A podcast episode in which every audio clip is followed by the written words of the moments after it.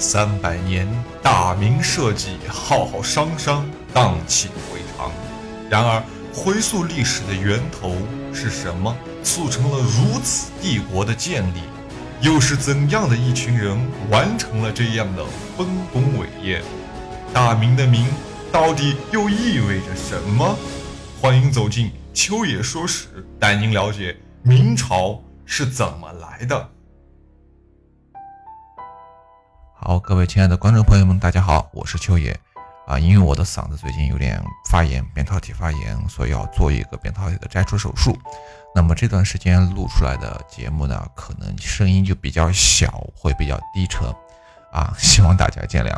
好，那么上一期呢，我们详细的描述了一个白莲教的来历和它深厚的历史意义。那么在节目的最后面，咱们留了一个小口子，什么小口子呢？就是说。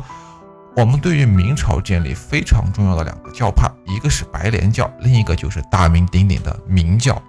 相信看过金庸先生小说呀《倚天屠龙记》的小伙伴们，都对这个明教非常的熟悉。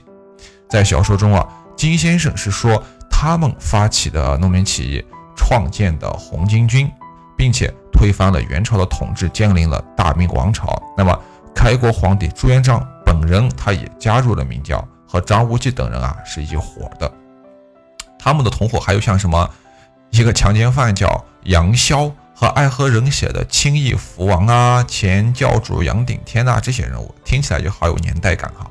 光说这几个人的名字呀，就已经把我带进去了，有非常强的代入感。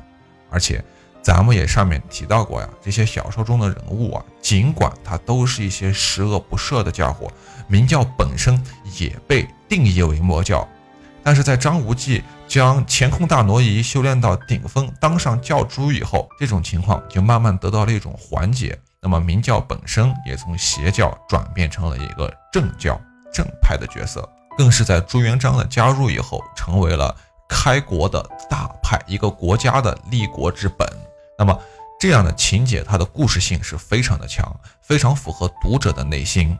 但是呢，咱们也说了，这是金先生笔下的。演绎那毕竟是小说嘛，对吧？虽然有借鉴，但不能说是百分之百的正确，那样不现实。所以我们就来深扒一下明教到底它是一个怎么样的宗教。首先，明教正式的称呼其实应该是摩尼教啊，或者念的通俗点就是摩尼教。它发源于古代波斯王朝，哎，为公元三世纪中期，相当于中国的啊魏晋南北朝时期。波斯人，这个人叫摩尼所创建的。那么，摩尼教受到了敖教和基督教、佛教的影响，强调禁欲、食素。所以，倒到根儿处啊，这是一个外来的宗教，它和白莲教是内生性的特征是不一样的。呀，一个是进口的，一个是国产的，不分谁好谁坏哈，这个谁好谁坏是说不清的。但是，它的教义和后期的白莲教非常相像。记住啊，是后期的白莲教，它也以善恶二元论为基础，将一切的现象归纳于善与恶，善为光明，恶为黑暗，而光明会终将战胜黑暗的。所以啊，它也和白莲教的初衷是一样的，通过简单好理解的教义来劝人向善，教人学好，初衷都是美好的。所以我们也老说呀，有一个好的开始，它有些时候并不意味着会有一个好的结局。往往结局都是坏的，又一杯毒鸡汤，是不是？摩尼教啊，它最开始传播于西亚、罗马帝国等地，也一度得到了波斯皇帝的支持。后因为这个叫袄教和基督教的打压，二百七十七年，摩尼被钉死在了十字架上，和耶稣一样有一个受难日的说法。但是教徒们他并没有因为这件事情就销声匿迹了，他们转往。中亚开始传教，在那里得到了比较好的发展。到了公元六百九十四年，这个波斯人叫福多旦，叫叫福多旦，福多旦啊，叫摩尼教传入了中国。摩尼教最初进入中国的时候贼不顺，哎，被本土的宗教各种的欺负和排挤。因为当时啊，咱们国内比较流行的一直都是嗯佛教和道教，所以啊，为了便于传播。摩尼教的教师们啊，就吸收了一些佛教的教义和形式，但是这对摩尼教的教徒们来说，其实并不感觉到别扭。为什么？因为他们诞生之初啊，本身就吸收了一些佛教的教义。但是这一个举动啊，引起了当时本土佛教们的不满。那肯定不满呀！你一个外来的人开始学我们，又没有给我们交保护费，又没有给，又没有什么认我们认祖归宗啊，啦之类的是一样的，是不是？所以他们非常不满意。但是因为当时我们正处于盛唐时期。唐朝的前期皇帝大多都有一点信佛的，唐武宗之前大多都很信佛的。于是啊，这个唐朝的政府们以邪教为名，禁止了摩尼教在汉人中的传播。哎，对呀，那你不是我们正统的佛教，为什么我要信你们？是吧？但是他允许在胡人中传播。于是乎啊，在蒙古高原的这个地方叫回纥，这时候还叫回纥。他的唐玄宗安史之乱之后，这个。国家就被称为了回鹘，但是现在还叫回纥帝国，便全体全民皈依了摩尼教，给摩尼教回了一大口血。哎，所以自安史之乱以来，回鹘这就叫回鹘，平叛有功，成为了唐朝比较倚仗的军事盟友。那么大力支持摩尼教在内地的传播，咱们也就不难理解了。此后数十年的当中。摩尼教啊，在内地发展比较迅速，进入了一波小高潮，吸收了大量的汉人入教。好，但是好景不长，哎，计划那么永远赶不上变化，是吧？唐武宗会昌元年，也就是八百四十一年，回鹘被夏家司消灭，流窜西域。这个夏家司呀，呃，现在有个国家叫做吉尔吉斯斯坦，那么夏家司就是他们的祖先。也是咱们五十六个兄弟民族中啊，柯尔克孜民族的祖先，或者说是先祖。哎，回鹘被灭以后，朝廷，也就是当时的唐朝廷，对回鹘和摩尼教的态度就发生了一个一百八十度的大转弯。怎么说呢？唐武宗开启了一个灭佛运动，摩尼教和景教，当时景教也是基督教的一个分支，还有袄教同时被禁，寺庙被毁。从此，摩尼教开始转入地下，之后便一直以明教的名号出现在咱们的史书之中，其教义和活动方式开始有了变化。哎，北宋时期著名的方腊起义和南宋建炎年间的王念金起义，这个神奇的教派就曾经在里面掺和过。哎，我们在查询资料的时候啊，还发现一个好玩的事儿，就有人分析认为啊。摩尼教，它一直其实就被叫做摩尼教，它并没有给自己改过名字，或者说没有自己刻意的改过名字，而是到了宋代，摩尼教根据意思被翻译成了明教，是根据意思翻译，并不是因为音的翻译啊。教义也被简单的归纳为啊清净、光明、大利、智慧八个字。哎，为什么会有大利？嗯，很奇怪。模拟教中啊，有许多的农民、秀才、官吏、兵卒、绿林的好汉、江洋大盗，还有武林俊杰等等等等。那么教徒也有统一的打扮，是白衣乌帽啊，就是白色的衣服，黑色的帽子。你说是灰色的帽子也可以。他们呀，秘密结社，共同尊奉这个叫明史，哎为教内的尊神。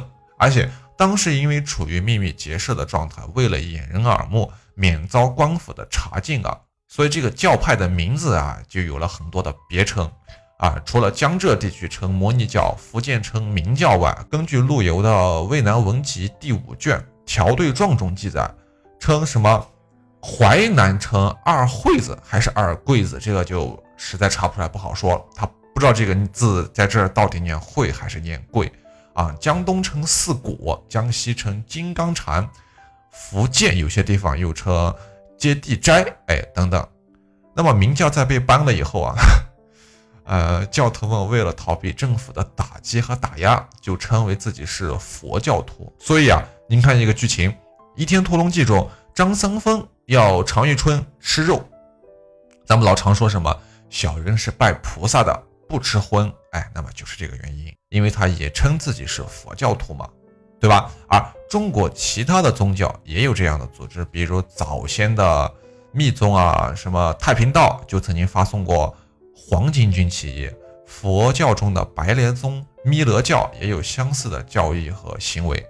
明教啊在中土秘密传播的过程中，和道教以及佛教中的异端派别互相影响，最终形成了既不同于传统摩尼教，又有区别于佛教、道教的新兴社团，这叫白莲教。这个时候的白莲教才被称之为教，之前是白莲宗、白莲社，哎之类的东西，也有叫莲社，所以您就能想得明白了，这么多的小门小派啊，它纠结在一起，为了能够继续存在下去啊，那么只有一条路可走，就是一边融合，一边去演化。那么他们是什么时候开始融合的？我们查阅资料后，大约推测是在北宋时期开始的。南宋到元代逐渐成型，哎，和金庸先生小说中所描述的有所不同。明教在中土发展的过程中，并没有形成一个统一的教团，哎，而是在各地产生了许多互相不干扰的不同属的组织，有的称明教，有的称自己是白莲教，或者是弥勒教，或者是二惠子、二贵子之类的。在明朝建国以后，啊，朱元璋。严命禁止明教和白莲教的传播，明教的名称就不再出现在历史的长流之中了。但是教徒们还是存在的，所以为了掩藏身份啊，他们使用了各种花样的别称。您您听一下哈，这些名字都而且特别也特别大气上档次的名字，都是有金蝉、无为、华龙、悟空，孙悟空的悟空，还原，这个原不是原来的原，是本源的源，还原。圆顿、弘扬、弥勒、净空、大乘、三阳、浑元、闻香、罗道等等等等，有数十种哈，而且有的教还是一个教有好多名字，他们各不相属，教义颇多歧义。哎，组织活动的方式其实也不一样，但是或多或少都带有白莲教，你或者说是明教也可以有他们的印记，政府就认定他们实际上。仍是白莲教的后裔，或者说是白莲教的余孽，哎，民间也将他们统称为白莲教。那么，白莲教的组织到了清朝到民国时期，仍然都分布很广，黄河的上下游、大江南北啊，到处都有。当时呀，教门的派别也很多啊，我记得有个老先生曾经研究过，大概有一百多种，有一百多种。直到一九四九年新中国建立之后，政府大力打压各种道门组织，白莲教这才真正的灭绝。哎，所以咱们说到这儿，您也该明白了，明教和白莲教一开始是互相不干扰的两个互相不认识的民间宗教组织，而且是秘密组织。那么，在灭佛运动之后，拥有佛性性质的白莲教和摩尼教渐渐的就转入了地下，有了第一次的接触，并且开始互相影响。至于是好的影响还是坏的影响，这个咱们没有办法去分别了。就到了两宋时期，两者开始融合，这才有了方腊和王念经起义。你也可以理解是同一场起义的上半场和下半场。哎，到了元朝，进一步融合。到了元末的农民大起义中，红巾军其实大多就都是白莲教的教徒，首领韩林儿又称小明王。那么这个明是和明教有关系的，因为韩山童是将明教和白莲教的教义融合在一起了的。这就是这两个教派在相互融合后，在这个时期展现给世人的那一面。他们既有区别，又有融合。明王的这个称谓。便是来源于明教中的弥勒转世，明王就是弥勒佛在人间的转世投胎。哎，明这一国号体现出了朱元璋这位农民皇帝的一些特征，因为这个名称显然它是来源于民间，不管是明教还是大小明王出世经，或是其他，它都是来源于民间的。朱元璋称帝以后，采纳了这个当时的宰辅叫李善长的建议。啊！下令严禁白莲教、明教，并且把取缔左道邪术这个事情写进了《明律》第十一礼律之中，以法律的形式给固定了下来。在这之后，白莲教啊，以各种支派的形式变换名称啊、名目呀，继续得到了发展。